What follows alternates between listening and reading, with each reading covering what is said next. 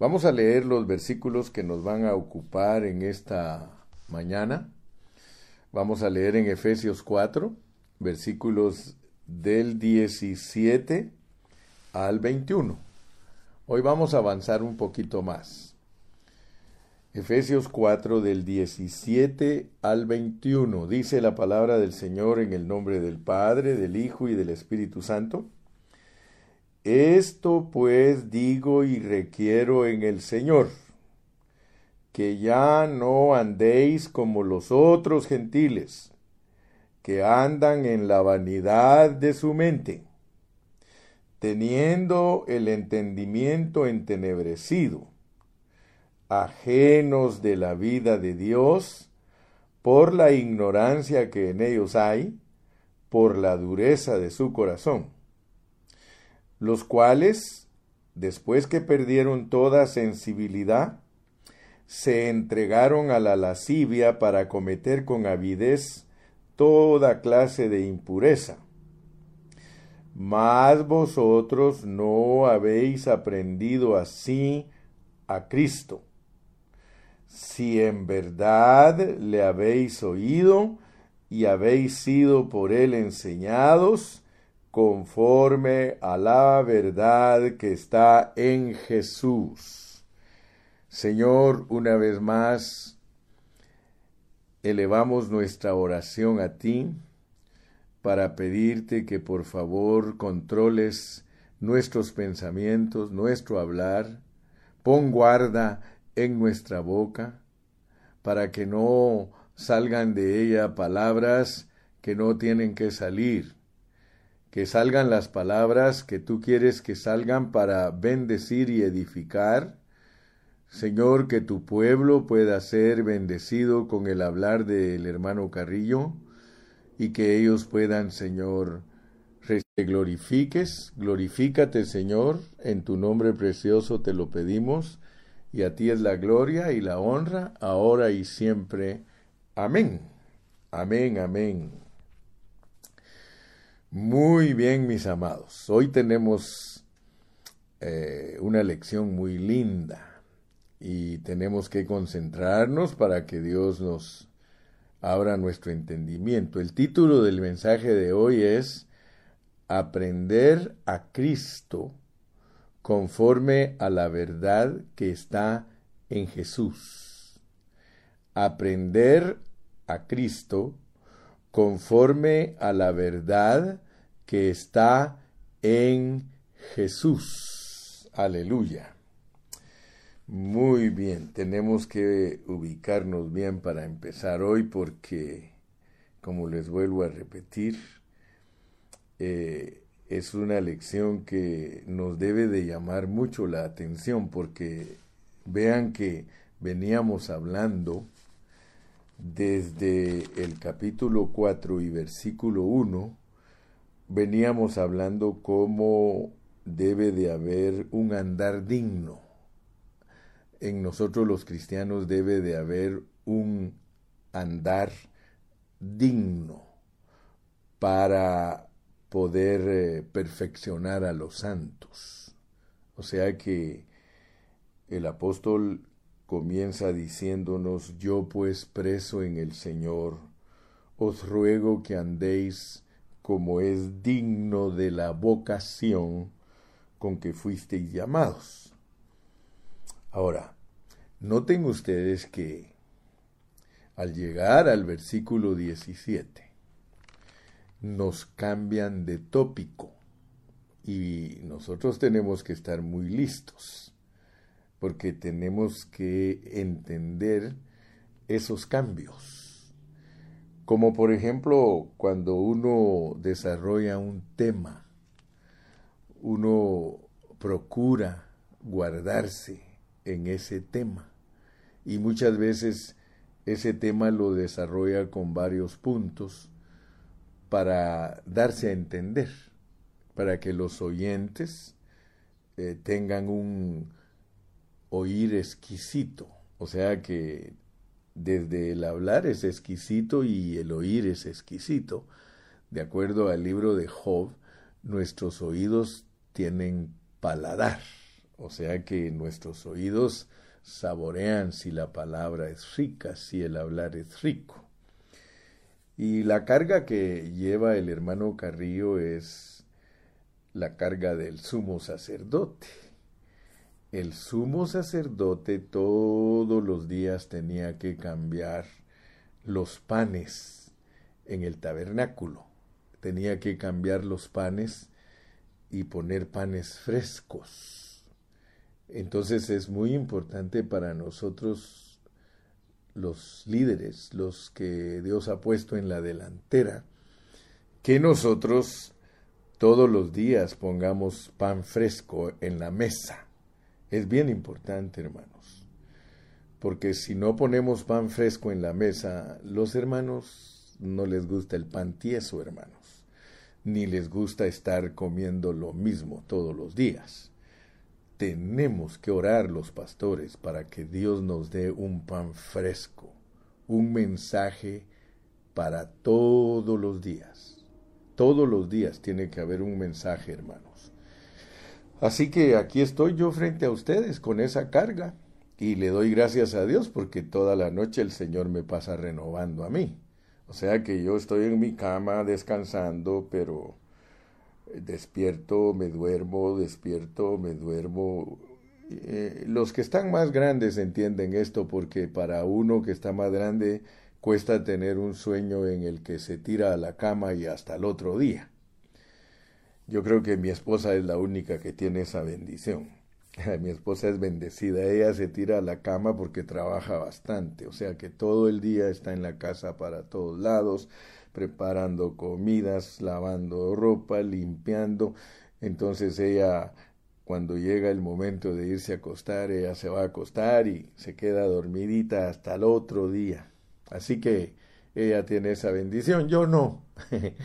Yo no tengo esa bendición. Yo parezco perrito. Yo me echo a dormir y cualquier ruido me despierta o eh, el hablar de Dios me despierta. O sea que yo, eh, yo participo en muchos desvelos porque siempre Dios está hablando a mi corazón. Siempre Dios está poniendo una palabra fresca. Por eso cuando me levanto le doy gracias y le digo, Señor, aquí estoy en esta mañana de nuevo para ser usado. Yo soy el predicador del Señor y me pongo a sus órdenes, Señor, le digo, porque usted tiene que hablar con su pueblo. Y eso es para mí un gozo, eso es para mí maravilloso. Imagínense ustedes, ahora que ya estoy retirado totalmente del trabajo secular, disfruto esta comunión con Dios y por eso usted se goza, porque cuando yo vengo a usted, yo vengo fresquito con tratos divinos. Aleluya. Y me gusta mucho sobar mis manos porque eso se llama emocionarse. ¿Usted no se emociona, hermano? Yo me emociono. Ahora, fíjese, porque estábamos hablando de lo que veníamos desarrollando, pero que en el versículo 17 nos cambian de tema. Ese fue el puntito donde dejé la antorcha, la vuelvo a recoger. Es de que nosotros usamos temas para darnos a entender y usamos puntos para darnos a entender.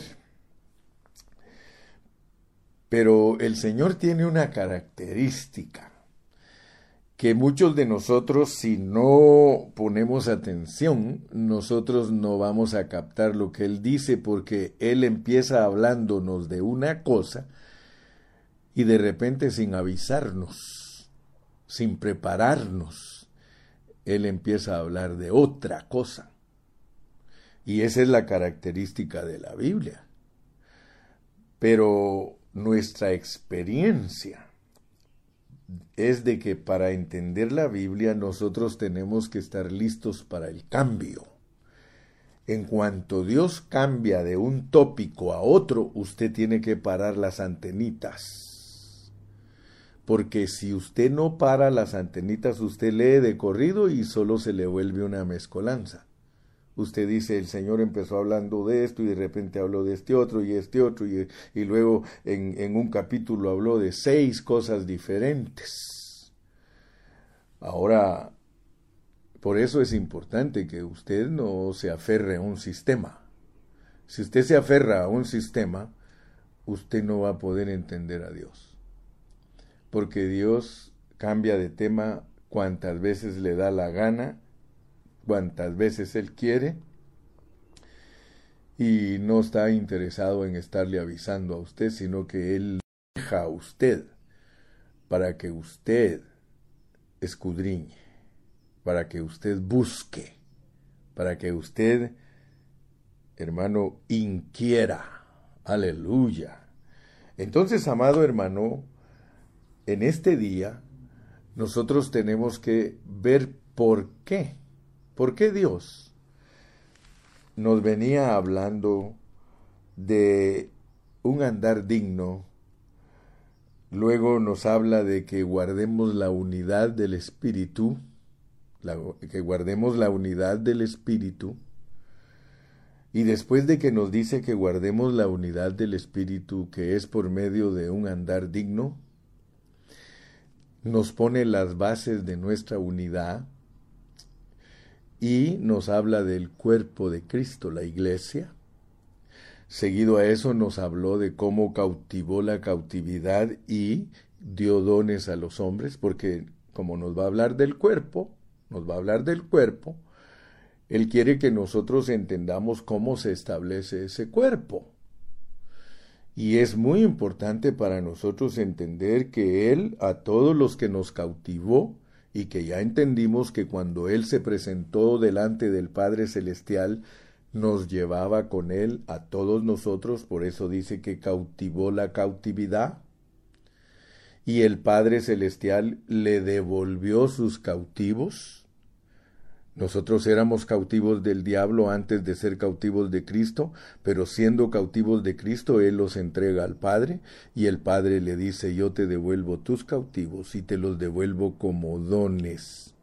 Ellos eran hombres rebeldes, ellos eran hijos del diablo, pero tú los arrebataste de la mano de él, ahora yo te los doy porque tú tienes que edificar la iglesia. Le está hablando el Padre al Hijo.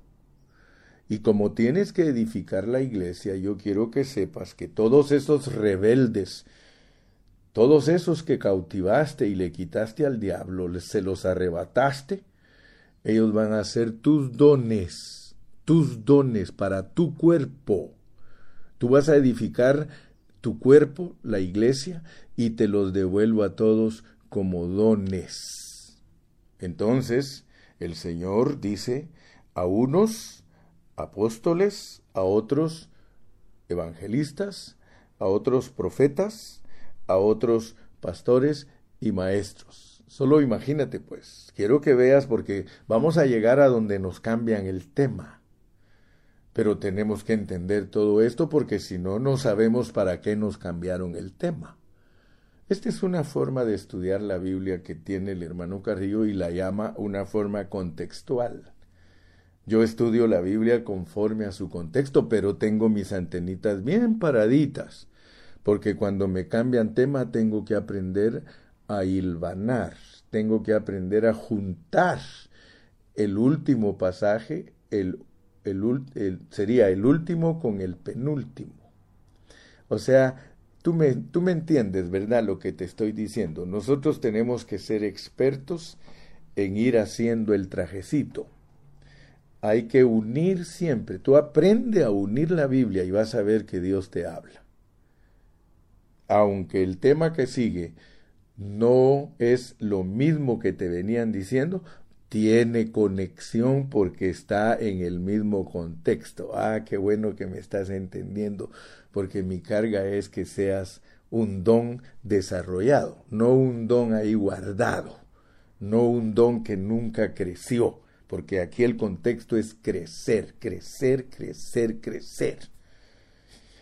Y dice el versículo 7, pero a cada uno de nosotros fue dada la gracia conforme a la medida del don de Cristo. Así que no hay excusa. Nadie me puede decir a mí, hermano Carrillo, usted es más talentoso que yo, usted, sea como sea, cada quien nos dieron nuestra gracia. Y tú debes crecer porque hay que perfeccionar a los santos. Amén. Entonces no te me quedes chiquito. No honres la canción de la Paquita de que te quedes muy chiquito. No. El propósito de Dios con los dones es perfeccionar a los santos para que haya crecimiento, para que haya edificación. Bendito sea el nombre de Jesús. Entonces, estamos en este punto de que debemos estar listos para cuando Dios nos cambia de tema. Dios nos cambia de tema. Pero eso no significa que debes de ignorar lo que te dijo antes. Hace tiempos con el hermano Gilmar y con Ramón hacíamos chiste de una anécdota que yo les conté que cuando estaba joven, a mí un compañero de la escuela me la contó. Y es eh, precisamente para hablar de algo que se dice fuera del tema. O sea que ese amigo nos contaba de que una persona saludaba a todos, eh, buenos días, ¿cómo están ustedes? ¿Cómo amanecieron? Eh, pues yo le doy gracias a Dios que amanecí sano, amanecí contento y de repente cambiaba de tema y decía, pero tengo un tío que toca guitarra. Y entonces todos se le quedaban viendo. Bueno, eh, nos estabas diciendo buenos días y que amaneciste contento y de repente así por así abres la boca y dices, pero tengo un tío que toca guitarra y seguía platicando y seguía desarrollando su, su hablar y decía, pero tengo un tío que toca guitarra.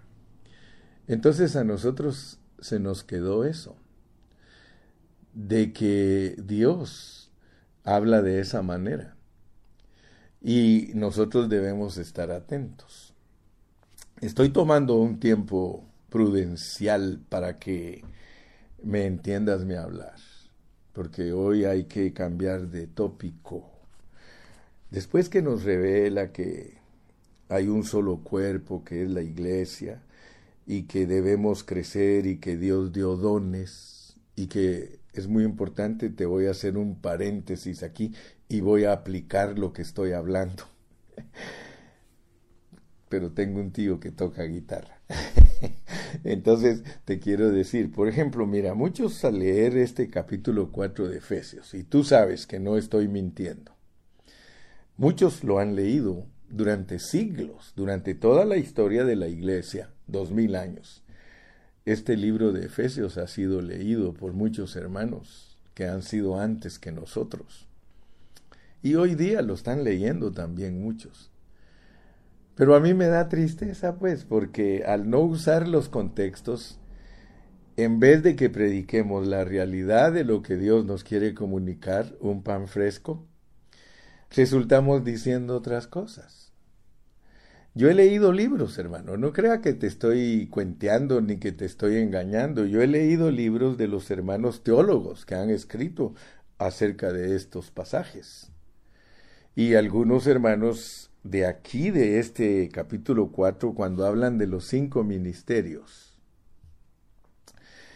Ellos dicen que estos cinco eh, dones que están expresados aquí, ellos los ponen como... Y por supuesto que el que más le gusta a todos es el de apóstol. Uno que otro dice yo soy profeta.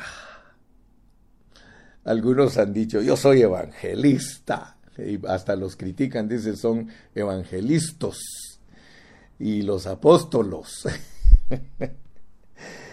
Otros pues dicen, bueno, yo soy pastor. Y uno que otro dice, no, a mí Dios me ha llamado para ser maestro. Quiero que notes, por favor, porque el estudiar la Biblia fuera de contexto es la que ha hecho que muchos enseñen errores. El estudiar la Biblia fuera de contexto y no entender que Dios cambia de tema de un momento a otro así en una forma súbita, entonces nosotros perdemos el hilo de lo que Dios nos quiere enseñar. Aquí en este contexto tengamos cuidado porque si nosotros creemos que estos son títulos, que es lo que la mayoría sacó de ahí, títulos, entonces se va a perder el contexto, porque el contexto está hablando del cuerpo de Cristo, el cuerpo de Cristo.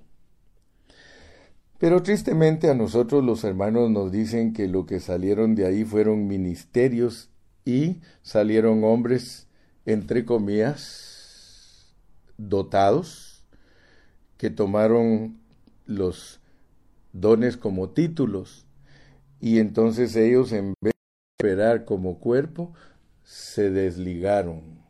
Ahora, quiero que ustedes vean, pues, porque los hermanos que se dicen ser apóstoles no saben interpretar este pasaje, porque lo, lo interpretan fuera de contexto, porque aquí se está hablando del cuerpo de Cristo y del crecimiento del cuerpo de Cristo y el perfeccionamiento de los santos.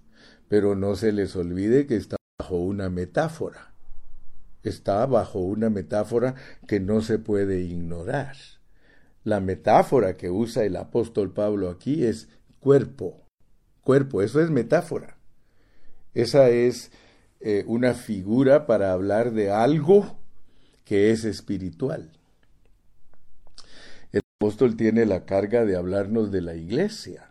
Por eso yo no he podido pasar del capítulo 4 y no voy a pasar hasta que esté seguro que, está, que estoy dando todo el consejo. Aquí es una metáfora.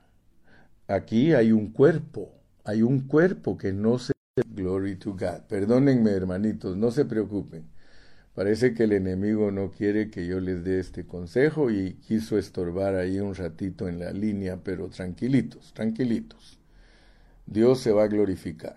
Él sí quiere que entendamos lo que Él nos quiere dar hoy. Les decía entonces que este, este capítulo de Efesios 4 nos viene hablando del cuerpo, pero que muchos hermanos apóstoles, entre comillas, ellos al leer este pasaje han resultado diciendo que, que los ministerios son títulos y se los han puesto ellos, se los han adjudicado. Pero entonces sería salirnos del contexto porque aquí lo importante es el cuerpo. Y quiero que vean algo muy, muy, muy importante porque si no, no vamos a entender el cambio, el cambio de tópico del capítulo 4 y versículo 17, donde dice esto pues digo y requiero en el Señor, que ya no andéis como los otros gentiles que andan en la vanidad de su mente. Ahorita entre un momentito te explico, solo déjame ubicarme bien porque la interrupción de la internet me, me afecta debido a que ya soy un hombre maduro. Ah, les decía que la cobertura, pues. Los hombres han resultado diciendo que ellos son cobertura de los hermanos. O sea que los que agarraron de este pasaje el título de apóstol, ellos se creen cobertura de los demás hermanos.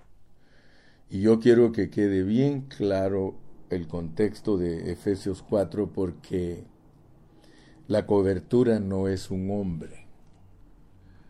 Cualquiera que crea que la cobertura de las iglesias locales es un hombre, está aplicando mal Efesios 4. La cobertura es el cuerpo de Cristo.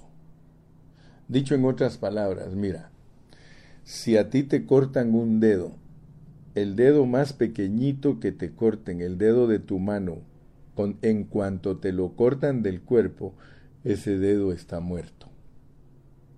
¿Sí o no?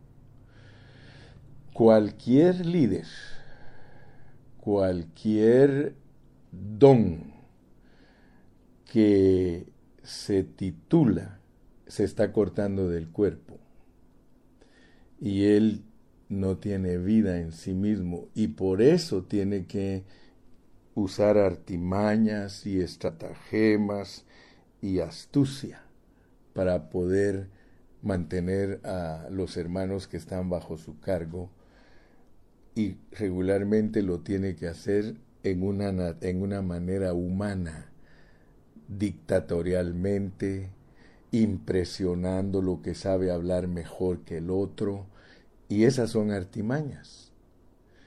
Ahora fíjate por favor, porque a mí muchos me han juzgado sin conocerme. Yo nunca he creído que soy la cobertura de los hermanos. Yo soy el hermano Carrillo y soy compañero de todos. Somos colaboradores el uno del otro porque somos miembros del mismo cuerpo. Entonces la cobertura no es un hombre, la cobertura es el cuerpo. ¿Por qué te digo esto?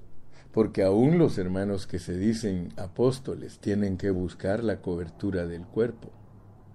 Si ellos no buscan la cobertura del cuerpo, ellos mismos siendo apóstoles, entre comillas, están sin cobertura. Por eso me gusta a mí cuando me preguntan, hermano, si alguien dice que es cobertura, ¿cuál es la cobertura de él? Si a hombres vamos, hermano, ninguno podría estar sin cobertura. Entonces, ¿cuál es la cobertura del apóstol fulano? ¿Me entiende? O sea que la cobertura es el cuerpo. Tú estás cubierto con solo estar acogido al cuerpo. Por eso yo le digo a los hermanos, hermano, acógete al cuerpo. Hay una razón por la cual nosotros tenemos que acogernos al cuerpo y es que el contexto dice que fuera del cuerpo no hay crecimiento. No hay crecimiento. Si tú escuchas a un llamado apóstol hoy día, tú te vas a dar cuenta que lo que menos él predica es la pureza de la palabra. Él está lleno de conceptos, él dice que la Biblia dice esto, que la Biblia dice aquello. Lo mismo los teólogos. Los teólogos, ellos, eh, su cobertura es la teología. Ellos no aceptan cobertura de hombres, sino que ellos dicen que la cobertura es saber griego y hebreo y aplicarlo correctamente. Vuelvo a repetirte, la cobertura es el cuerpo y si todos nos acogemos al cuerpo, segurísimo que vamos a dejar de ser niños. A mí me ha tocado escuchar hermanos que dicen que son apóstoles y los he hallado mentirosos. ¿Saben por qué? Porque cuando dan las enseñanzas están pero totalmente fuera de contexto sus enseñanzas. Cuando uno sabe que alguien está funcionando es diferente porque regularmente el que sabe funcionar, él pega en el centro con lo que está enseñando, porque él sabe que está funcionando. Entonces yo, a donde quiera que voy, yo les digo, yo soy el hermano Carrillo. Imagínate que si yo, diciendo que soy el hermano Carrillo y que no me gusta que me digan apóstol, los hermanos siempre, no hermano, es que usted es un apóstol. Es que hermano Carrillo, apóstol significa ser enviado. Sí, les digo, claro que estoy funcionando.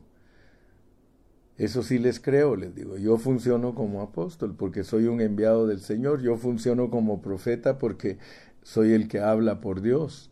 Yo funciono como evangelista porque evangelizo, yo funciono como pastor porque voy a vendar heridas de alguien que está herido y también funciono como maestro porque Dios me pone a enseñar su palabra, pero no puedo pretender que estoy siendo un hombre superior o, o estoy sobre ustedes, yo no estoy sobre ustedes. El cuerpo es el que nos cubre a todos y todos funcionamos de acuerdo al cuerpo. Todos funcionamos de acuerdo al cuerpo. Por eso te dije, cuando estudies la Biblia y especialmente estudies Efesios 4, no ignores al cuerpo de Cristo. Te voy a poner otro ejemplo más claro.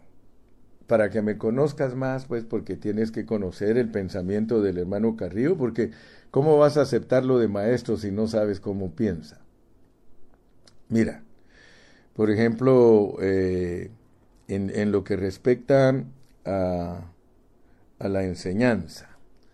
Eh, nosotros tenemos que recordar siempre que nosotros estamos en un cuerpo, porque solo estando en el cuerpo podemos crecer y, y dejar de ser niños. Cualquier hermano que, que se deje usar por Dios en las funciones que perfeccionan al cuerpo, solo debe tener cuidado. Solo debe de, de respetar que, que la cobertura es el cuerpo porque todo lo que él haga tiene que ser para el cuerpo. Te dije que te iba a poner un ejemplo en lo personal, en mi experiencia personal. Yo no estoy buscando que el ministerio pan de vida, los hermanos se acojan a él. Esa no es mi búsqueda, porque eso es carnal. Eso es ser un niño en Cristo. Yo estoy predicando para que cada pastor, allí donde Dios lo puso, predique la verdad. ¿Me explico? O sea que algunos tal vez que no me conocen van a creer que el hermano Carrillo quiere engrandecer el ministerio Pan de Vida. No, es, eh, yo a veces digo hasta que me conviene más menguar. La palabra que yo te predico es para el cuerpo si un grupo predica la verdad y dice que es el cuerpo, porque fíjate que hay grupos que dicen que son el cuerpo, pero que cuando tú ya los examinas, te das cuenta que no están actuando para el cuerpo, están actuando para su organización y para su ministerio. Yo no estoy en contra de los ministerios. Toda la gente, si quiere, le puede poner nombre a su ministerio, pero que sea para el cuerpo. Si tú me estás entendiendo, el ministerio pan de vida es para el cuerpo, porque todos podemos tener ministerio. Pero si tu ministerio no se acoge al cuerpo, ¿qué les vas a enseñar a esos pobres hermanos? ¿Cómo van a crecer esos hermanos? Si de la única manera que crecemos es juntos, estando juntos crecemos. Te vuelvo a repetir, si te cortan un dedo, inmediatamente está eliminado. Ninguno de nosotros puede operar fuera del cuerpo de Cristo. ¿Tienes ministerio? Sí, hay ministerio de ministerio agua viva, ministerio pan de vida, ministerio río de vida, ministerio árbol de vida, pero todo tiene que ser para el cuerpo, no para ellos, pero ellos lo han agarrado para ellos. Yo no estoy agarrando nada para mí, hermano. Yo te estoy diciendo que todo del mundo entero son el cuerpo de Cristo por la unidad del Espíritu y que a ellos tenemos que ayudarlos a que se desarrollen y que crezcan en la palabra. Y entonces nosotros estamos funcionando como cuerpo. Todo lo que tú hagas, hermano, que sea para el cuerpo, no para tu organización, no para tu grupo, no para tu ministerio y quiero que quede bien claro, hermanos, sí hay apóstoles, sí hay profetas, sí hay pastores, sí hay evangelistas, sí hay maestros, pero no como título, sino como un cuerpo funcionando para que todo el cuerpo crezca. No nos podemos desarrollar como individuos, no nos podemos desarrollar como un solo dedo, como una sola mano. ¿Te puedes imaginar tú los ministerios que tienen su apóstol y que solo a él le creen, aunque esté equivocado? Imagínate, hermano, crece esa mano y tiene ese cuerpo, según si es que está pegado al cuerpo, esa mano crece fenómena, tiene una manota bien grande y para ellos todos los demás están enanos solo porque no pertenecen a la cobertura de ellos. Entonces eso es fenómeno, eso es caricatura. Yo te estoy hablando de la realidad de Dios, el cuerpo de Cristo, el cuerpo de Cristo. Hermano, yo me acojo al cuerpo y mi mensaje es para el cuerpo. Hermano, yo pertenezco a tal concilio que... Hermano, tú debes de predicar la verdad, porque es para ti, tú eres parte del cuerpo y todo lo que hagas, hazlo para el cuerpo, no para tu organización, no para tu concilio. Si tú lo haces de esa manera, hermano, entonces tú eres un suelto, eres un independiente, y por eso no te has desarrollado en el conocimiento de la palabra. ¿Por qué crees que el hermano Carrillo se ha desarrollado en el conocimiento de la palabra? Porque respeto al cuerpo. Todo el tiempo le he dicho a los pastores, estudiemos juntos, hermanos, estudiemos juntos. Por un momento yo tuve mucho éxito. Hace unos 20 años yo reunía 15 pastores, 20 pastores, y todos estudiando la palabra. Y como me recordó, hace poquito me recordó el hermano José Amaya, él me dijo, pastor, cómo nos bendecía Dios cuando estábamos todos juntos estudiando. Le digo, hermano, pues, pues, eh, pues hay que hacerlo. Yo todo el tiempo he estado abierto, hermano. Yo todo el tiempo a mis pastores que están alrededor mío, muchos de ellos me conocen y han estudiado por ratos la Biblia conmigo, pero el problema es que el diablo los engaña y los separa del cuerpo. Yo no quiero, yo no me dejo separar del cuerpo. Todos saben dónde estoy. Estoy en el 222 West B Street, Ontario, California. Todos saben dónde estoy y han estado conmigo en otro tiempo y yo siempre oro por ellos y les digo y le digo al Señor, Señor, da, hazles sentir a los pastores la necesidad del calor del cuerpo. Yo no puedo vivir sin el cuerpo, hermano el día que yo ya no me una a mis hermanos pastores, ese día estoy fundido, ese día me acabé. Es importante la cobertura del cuerpo, la cobertura del cuerpo. Entonces nota pues que mi hablar no es un hablar liviano. Yo te estuve hablando en los últimos cuatro mensajes acerca de Efesios 4, del 1 hasta el 16. Pero quiero que, que sea serio, pues, sé serio en el estudio de la palabra. Sé serio. Mira, mira, como dice en el versículo 16, de quien todo el cuerpo, de quien todo el cuerpo. Hermano, ¿qué es todo el cuerpo? Es toda la iglesia del mundo entero, de quien todo el cuerpo bien concertado y unido Hermanos, si no estamos concertados y no estamos unidos, tú estás funcionando independiente. Tú estás funcionando solo. Y es bien importante, hermano. No me importa si eres bautista, pentecostal, presbiteriano, metodista, todos los que somos lavados con la sangre de Cristo, si no estamos acogidos al cuerpo, si no estamos estudiando la palabra juntos, nosotros, hermano, actuamos independientes. Yo no te estoy diciendo que te vengas conmigo en la ciudad donde tú estás. ¿Por qué no invitas a dos o tres pastores a que estudien juntos la palabra? Pero no hagan como muchos. Ah, sí, hermano, yo contigo puedo orar, pero ya la palabra no, porque yo creo de esta manera y tú crees de esta manera. Niños en Cristo.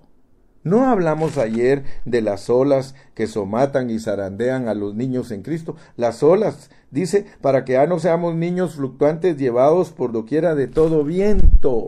El viento nos lleva en las olas. ¿Y qué son? Las doctrinas. Las doctrinas nos han hecho niños llevados para todos lados, pero las doctrinas no son lo más importante para Dios. Para Dios lo más importante es la verdad.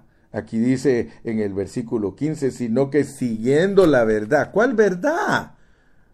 De Cristo y la iglesia es la única verdad. No hay otra verdad, hermano. Dios no pone como verdad la fórmula de bautismo. Dios no pone como verdad que nos tenemos que reunir de cierta manera. Dios no pone como verdad que te tienes que vestir de cierta manera. Dios no pone como verdad que te tienes que peinar de cierta manera. Dios no pone como verdad, hermano, las fórmulas del bautismo. Dios no pone como verdad si se debe de cantar ranchera o no se debe cantar ranchera. Eso no es la verdad para Dios, hermano. La verdad para Dios, bajo el contexto de Efesios 4, es Cristo y la iglesia.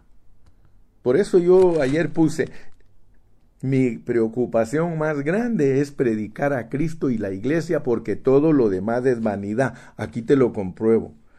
Dice en el versículo 17, esto pues digo y requiero en el Señor que, que ya no andéis como los otros gentiles que andan en la vanidad, en la vanidad de su mente. Mira pues, ahora sí te voy a predicar pues. Ya te puse todo el preámbulo, ahora vamos con la materia. Ahora vamos con la esencia.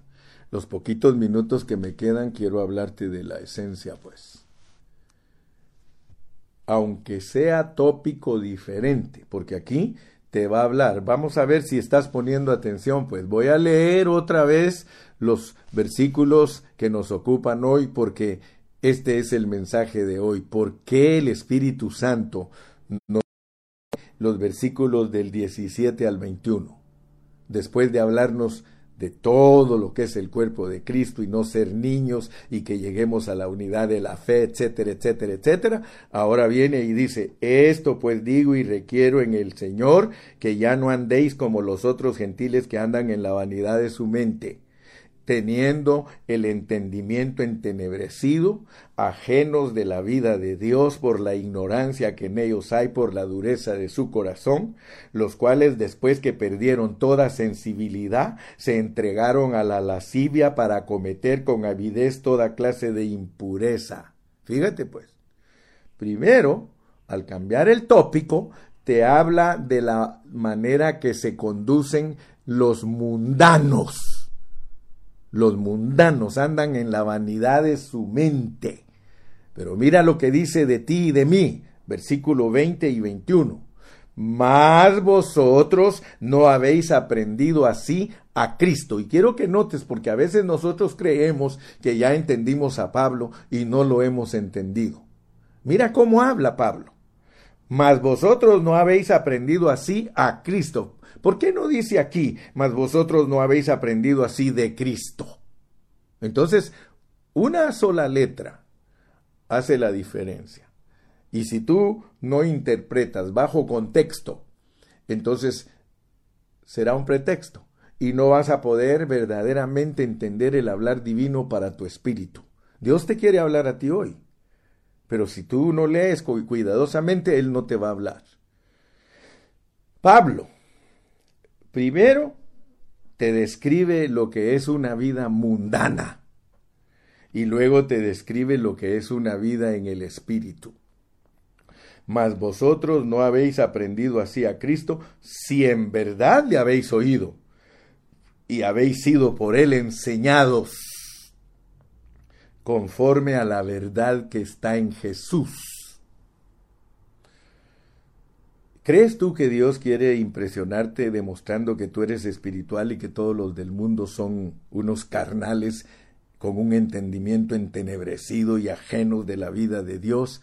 ¿Será que eso es lo que Dios te quiere mostrar, que tú eres diferente a todos los demás? Yo no creo que es eso lo que Dios te quiere demostrar. Yo pienso que este contexto, al usarlo correctamente, Dios nos está diciendo, que todo lo que nos enseñó del cuerpo de Cristo, del andar digno, de las funciones, de los dones, de dejar de ser niños, no lo puede disfrutar ningún cristiano que ande en la vanidad de su mente. Ningún pastor que ande en la vanidad de su mente puede hacer real los versículos del 1 al 16. Y yo te invito, hermano, léelos cuidadosamente. Léelos despacito, despacito, del 1 al 16, y te vas, a dar, te vas a dar cuenta que ese es el andar digno de un siervo de Dios. El andar digno. Si algo te hace digno a ti, es que entiendas lo que es el cuerpo, lo que son los dones, lo que es el crecimiento. Eso te hace digno. Y entonces, y solo entonces, un hombre que anda en la vanidad de su mente y que es comparado con el que no conoce a Cristo. ¡Wow!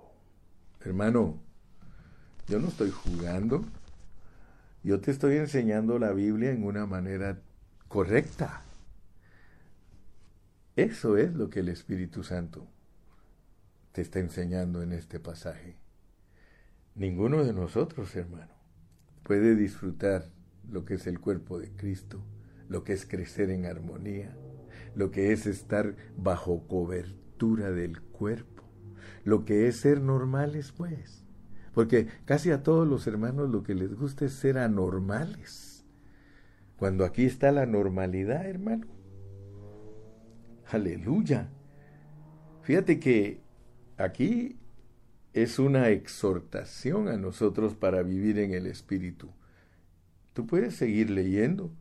Mañana vamos a conectar más, mañana vamos a seguir hilvanando el trajecito hasta que el trajecito lleno de colores. A mí Dios me una vez me habló y me dijo, yo quiero hablarte a ti en un hablar divino y me lo mostró en visión y me dijo, mira el traje que le hizo Jacob a su hijo José. Estaba lleno de colores, hermano, lleno de colores. Y el Señor me dijo, mi hablar, así es, es un hablar variado, pero es un traje que yo diseñé para que tú te vistas de él. Entonces, hermano, es lo que estoy practicando, la visión que Dios me dio a mí para que yo explique la palabra. Él me dijo, no te importe los colores del traje, el traje es lindo y se lo doy solo a mis hijos amados, a los hijos de mi vejez. ¿No crees tú que tú eres un hijo de la vejez del Señor si ya tiene dos mil años de estarle hablando a la iglesia?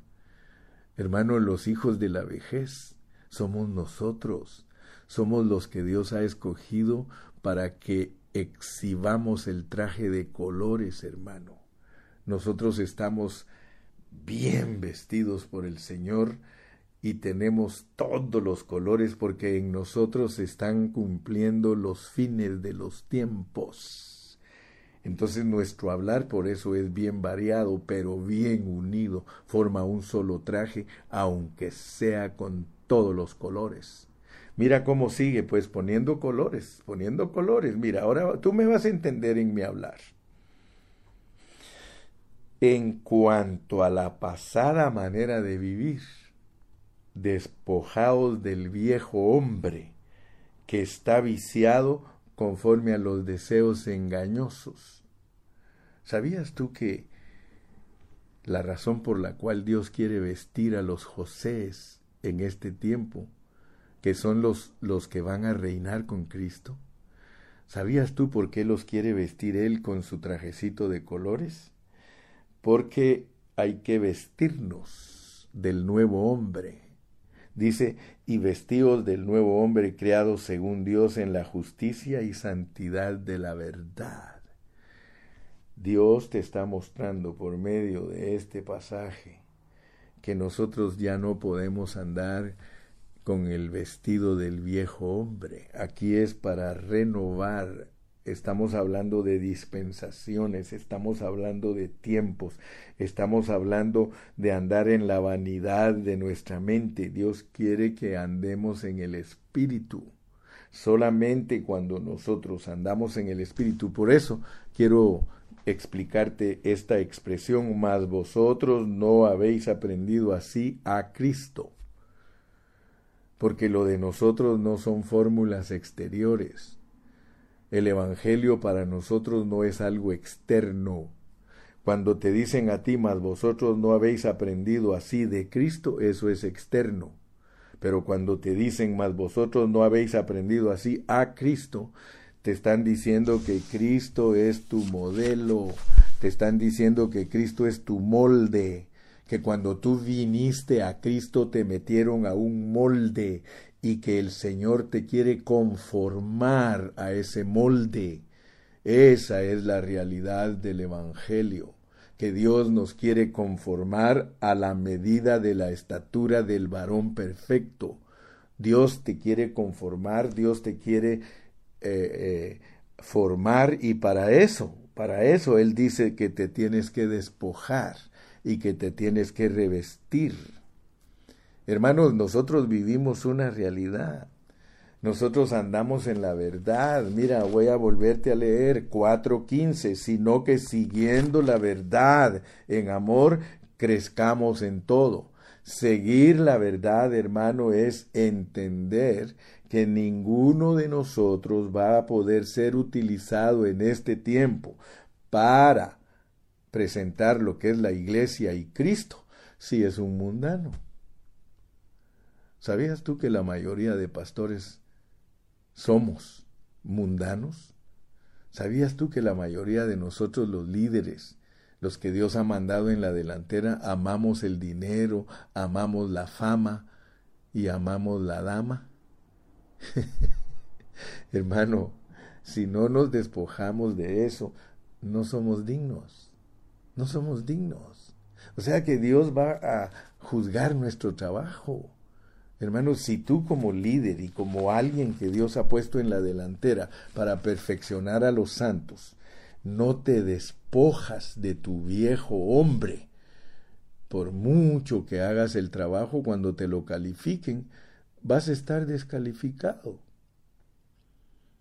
Yo pienso con todo mi corazón que todos los ministros del Señor debemos de ser personas que nos vestimos del nuevo hombre, personas que nos mantengamos en oración, personas que nos mantengamos buscando lo verdadero de Dios.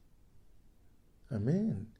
Hermano, es fácil decir, yo soy apóstol, yo soy pastor, yo soy evangelista, yo soy maestro, yo soy profeta. Pero mi pregunta es, ¿estás caminando como debemos caminar dignamente? Que Dios nos ayude, hermano. Que Dios nos ayude.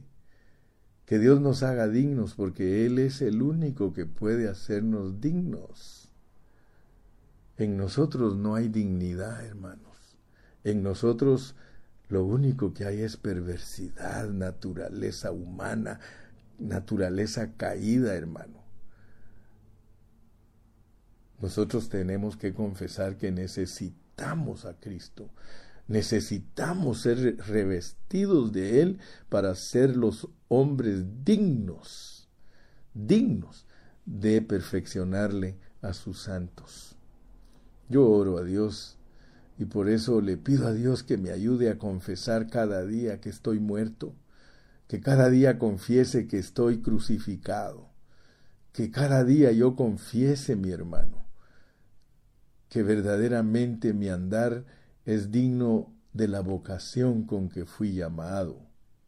Y por eso las cualidades están aquí, hermano. Dice, humildes, mansos, con paciencia y con amor. Pero más que todo, más que todo, acogernos al cuerpo de Cristo. Hermano, quiero dejarte claro ya para cerrar el pensamiento en esta mañana. Si me juzgas, júzgame espiritualmente. Pero yo nunca he andado buscando ser bien visto por ustedes. Nunca he buscado la gloria para mí. Nunca. Dios sabe. Si yo estuviera buscando la gloria para mí, yo predicara este Evangelio para hacer crecer el ministerio pan de vida. Quiero que sepas, conóceme por favor. Cuando alguien ya no quiere estar conmigo, yo me gozo porque yo digo, gracias Señor, porque se está cumpliendo lo que yo siempre he anhelado, que yo mengüe Señor y que tú crezcas. Así que quiero decirte que si tú caminas conmigo, gloria a Dios. Y si no caminas conmigo, gloria a Dios.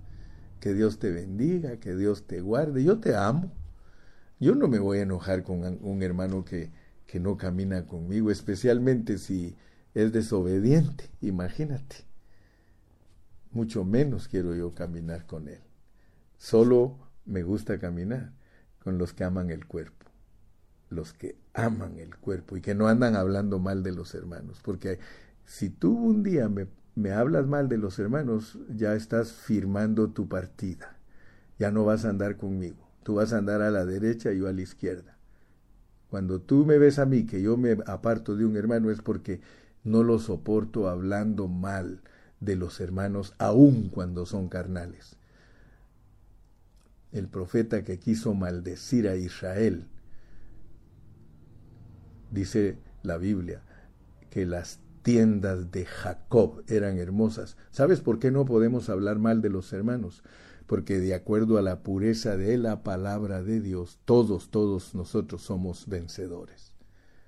Sea tempranos o sea tardíos, todos somos vencedores, por lo tanto nadie puede ser juzgado en cierto momento de su vida.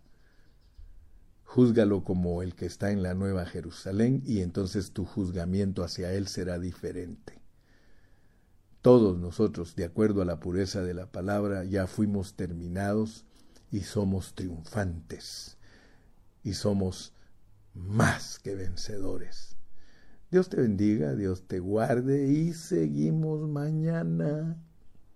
Padre, gracias porque una vez más he entregado tu palabra.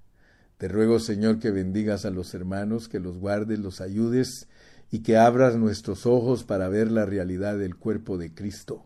Señor, que renunciemos a andar independientes, que renunciemos, Señor, que nos acojamos al cuerpo, que busquemos el calor del cuerpo, porque solo en el calor del cuerpo y en la unidad del cuerpo está el desarrollo y el crecimiento de tu iglesia, Señor. Y entonces sí vamos a funcionar todos.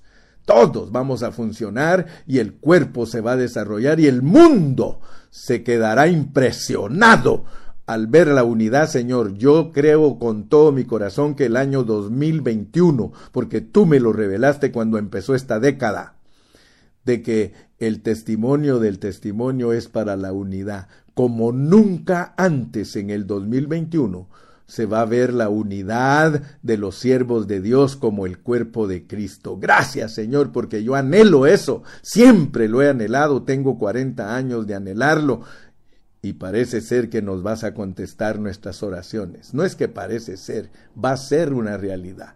Yo la puedo ver, Señor, porque estás tocando el corazón de muchos siervos para que ya no caminen, Señor, fuera del cuerpo. Señor, gracias, gracias. Amén y amén. Que Dios te bendiga, hermano. Que Dios te guarde y hasta mañana.